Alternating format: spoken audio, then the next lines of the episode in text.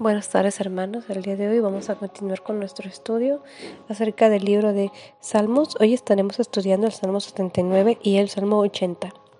Para continuar vamos a hacer una oración Padre, te damos muchas gracias en esta tarde, Padre, te bendecimos y te pedimos que tu Espíritu Santo, Señor, sea el que nos guíe, el que nos enseñe, Señor, conforme a tu voluntad. Derrama de tu gloria, Espíritu Santo de Dios, y que sea tu presencia, Señor, tomando el control, Dios, de este momento.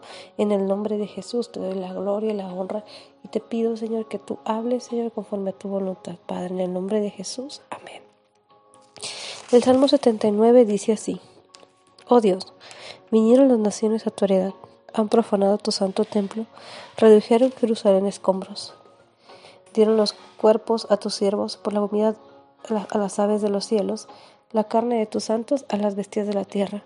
Derramaron su sangre como agua y los alrededores de Jerusalén, y no hubo quien las enterrase. Y este salmo es un salmo muy fuerte, un salmo muy triste porque es un lamento el lamento de este hombre de ver cómo el pueblo había sido invadido y cómo dice que estos, este, las naciones, sus enemigos, habían profanado el santo templo. Y este hombre hace un lamento y comienza a describir todo lo que los enemigos le hicieron al pueblo de Israel en esos momentos. Dice que derramaron su sangre como agua este pueblo pasó por momentos muy duros, muy difíciles a lo largo de la historia. Dice, el versículo 4, somos afrentados de nuestros vecinos, escarnecidos y burlados de los que están en nuestros alrededores. Y en el 5 dice, ¿hasta cuándo Jehová? ¿Estarás airado para siempre? ¿Arderá como tu fuego, fuego tu celo? Derrama tu ira sobre las naciones que no te conocen y sobre los reinos que no invocan tu nombre, porque ha consumido a Jacob y su morada asolado. Y este hombre en medio de su dolor y del clamor y del sufrimiento que estaban viviendo, clama a Dios que tenga misericordia, porque en los momentos difíciles y en los momentos donde todo parece estar perdido, lo único que nos puede ayudar es Dios. El único que nos puede dar la salida es Jehová Dios.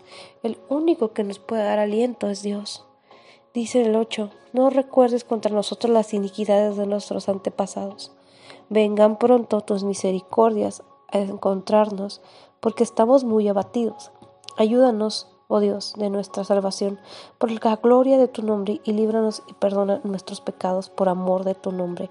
Y este hombre comienza a invocar a Dios y a pedirle que tenga misericordia que no se acuerde del pecado de sus padres, porque habían pecado mucho y habían sido un pueblo rebelde. Sin embargo, necesitaban de Dios, necesitaban de la ayuda del Altísimo, necesitaban que Dios fuese quien nos rescatase.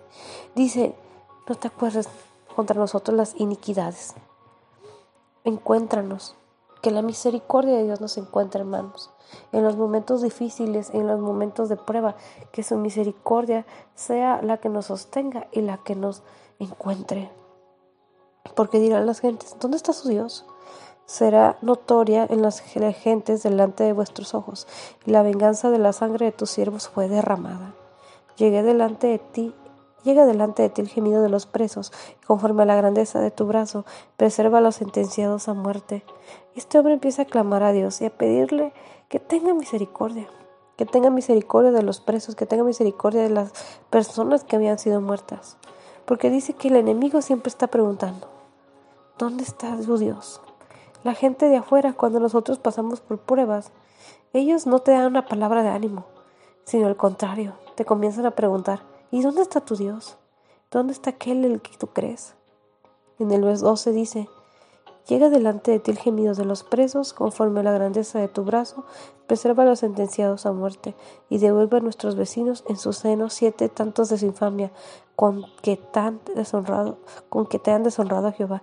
Y aquí este hombre le comienza a decir a Dios que tenga misericordia y que a los malos le devuelva siete veces más de lo que ellos les habían hecho.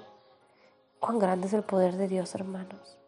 Y sabemos y tenemos la seguridad de que pasa lo que pase, Él es el que nos sostiene. En el 13 dice, y nosotros, pueblo tuyo, ovejas de tu prado, te alabaremos para siempre. De generación en generación cantaremos alabanzas. Y este hombre estaba haciendo un lamento, pero aún en su lamento tenía su seguridad en Dios. Y decía, somos tu pueblo,